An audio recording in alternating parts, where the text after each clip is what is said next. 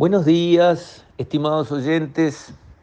Quisiera referirme hoy a los sucesos que se están registrando en Francia, donde básicamente ha habido violentas manifestaciones prácticamente en todas las ciudades, motivadas por el infortunado suceso de un muchacho árabe, eh, Nael, que se saltó un retén policial, no obedeció la orden de pare de los policías y uno de ellos le disparó con tanta mala fortuna que lo mató.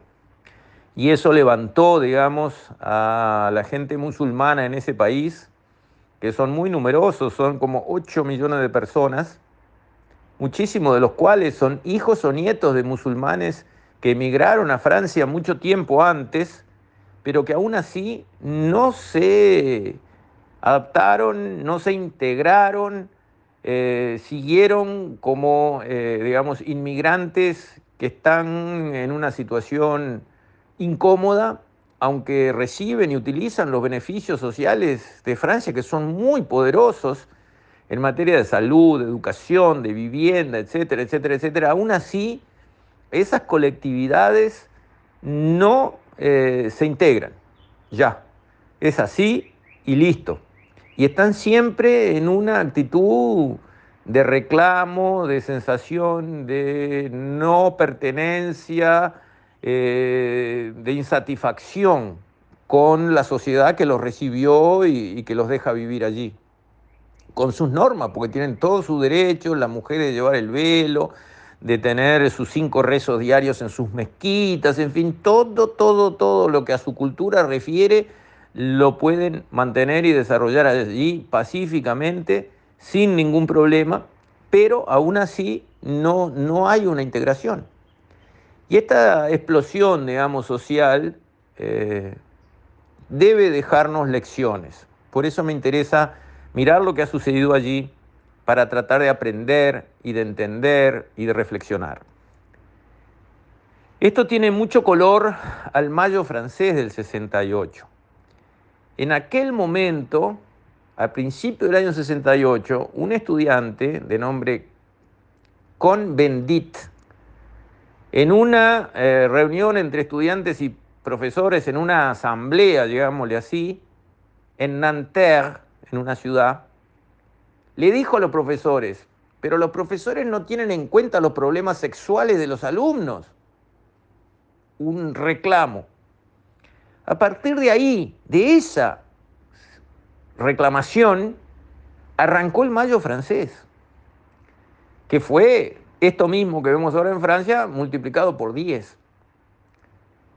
Y ese reclamo y esa acción juvenil al inicio, pero que después se sumaron, por ejemplo, los obreros y los intelectuales y hubo toda una movida, se desarrolló en dos vertientes que podríamos llamar una buena y una mala. La vertiente buena fue el reclamo por mayor libertad, el reclamo por menor opresión de las normas, aquello que decían los estudiantes, la imaginación al poder, prohibido prohibir, y eso derivó en lo que nosotros vemos hoy en materia, digamos, de la vida estudiantil que es mucho más fresca, más libre que lo que era en aquel momento, que por lo que uno lee y uno entiende de las crónicas de la época, estaba encorsetada, estaba gris, opaca. Y ahora en cambio hay una libertad a nivel de las nuevas generaciones que está bueno, les permite florecer. Esa línea, digamos, de reclamar por más espacio, por más libertad, eh, tuvo, tuvo, digamos, eh, su lado bueno y por otro lado también permitió que florecieran, digamos, eh, muchos impulsos juveniles que está bueno que puedan florecer. Pero también tuvo una beta negativa que dura hasta hoy, que rebrotó en muchísimos lados y que de alguna manera ensalza el poder paralelo antiinstitucional de dominar la calle. Los peronistas dicen, la calle es nuestra, como diciendo, nosotros podemos voltear al poder democrático establecido, institucional, constitucional con la calle. llenamos las calles, armamos líos, apedreamos la policía, prendemos fuego los edificios, hacemos matar a cuatro o cinco y finalmente el presidente se tiene que ir en helicóptero porque nadie aguanta muertos enfrente a, eh, digamos, la sede del Poder Ejecutivo todos los días. Eso viene de allá. Eso ha sido cultivado por la izquierda, de una forma enfermiza, negativa. Eso trae adentro connotaciones horribles. Eso es totalitario. Es no creer en la constitución y las instituciones de la República. El poder puede cambiar de mano y cambia de mano a cada rato. Los tupamaros de ayer que bombardeaban, secuestraban, asaltaban bancos y se enfrentaban con la policía primero y con el ejército después, esos mismos llegaron al poder en el Uruguay. Pero no a los tiros, gracias a Dios. Llegaron convenciendo a suficientes ciudadanos uruguayos para que los votaran. Hicieron el gobierno como mejor entendieron que lo debían hacer. Y después perdieron y se fueron, como corresponde. Pero aquellos tupamaros del 60, 60 y poco, no creían ni en la institucionalidad, ni en la democracia, ni en presentarse a la política con sus ideas, pidiendo el voto, explicando qué está mal y qué quieren hacer distinto para que esté mejor, como corresponde, hasta ganar votos suficientes y llegar a la presidencia. No creían en aquello. Esa faceta totalitaria de la izquierda, que de alguna manera está enamorada de esa actitud de ir a tomar la calle, que a su vez despierta las peores pasiones, porque encapuchados, metidos adentro de manifestaciones que reclaman lo que sea, terminan siendo delincuentes comunes, rompen las vidrieras de los edificios, se llevan bienes de adentro de los supermercados, o sea, terminan actuando una fracción de esas movilizaciones como ladrones comunes. Además, apedrean a la policía. Ahora, en Francia, todos los detenidos, que son muchachos árabes, en esas acciones que además están documentadas, filmadas, digamos, las pruebas son abrumadoras, digamos, nadie está inculpando a un pobrecito, sino que agarraron a muchachones, algunos menores, otros mayores, que cometieron delitos lisos y llanos. No, un reclamo, qué barbaridad, mataron a Nahuel, que condenen al policía que lo mató. No, eso no.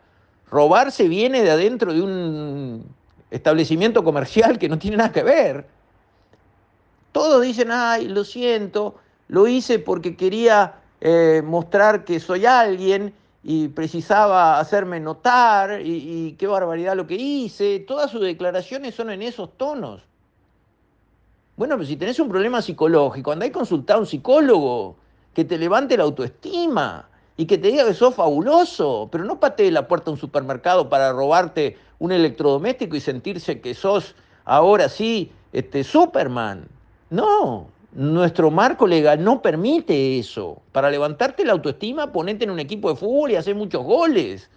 O ponete a pintar y transformate en un gran pintor. O cantá. O haz lo que hagas pero ganate tu autoestima de maneras legales.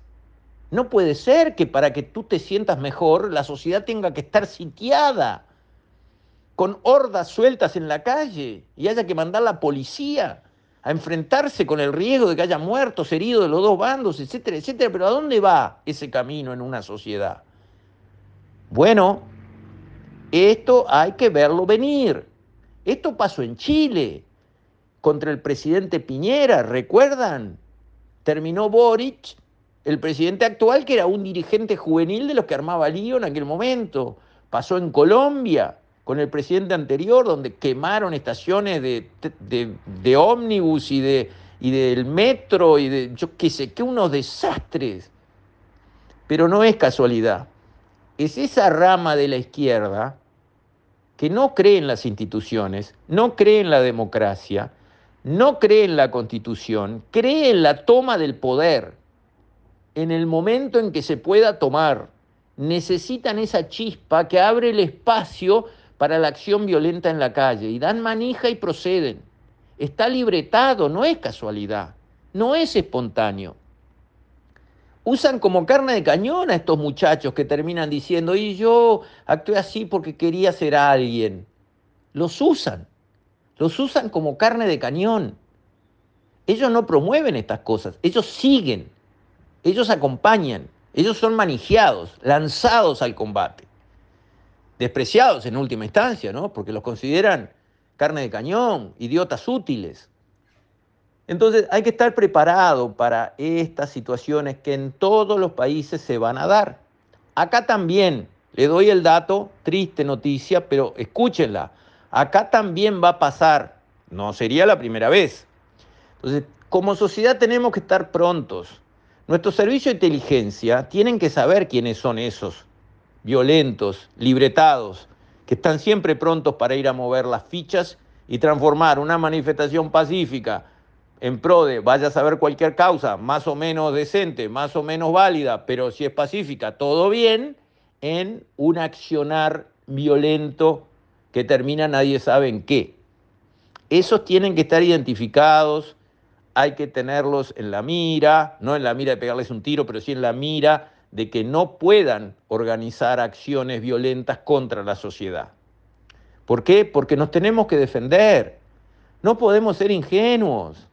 Nos tenemos que defender. Tenemos la fuerza del Estado a nuestro favor porque funcionamos con la democracia y en el marco de la democracia el poder, o sea, las armas del Estado se las hemos dado a la policía y al ejército para que nos cuiden. Y dentro de las armas no solamente son chalecos antibalas y pistolas Glock, sino que también es inteligencia. Saber quién es quién y qué está tramando es parte de cuidar a una sociedad. Lo hacen todos los países del mundo y lo tienen que hacer. Y es parte de su función. Y no hay que avergonzarse por ellos. Porque un ciudadano que vive su vida tranquilamente y no quiere embromar a nadie, no tiene nada que temer.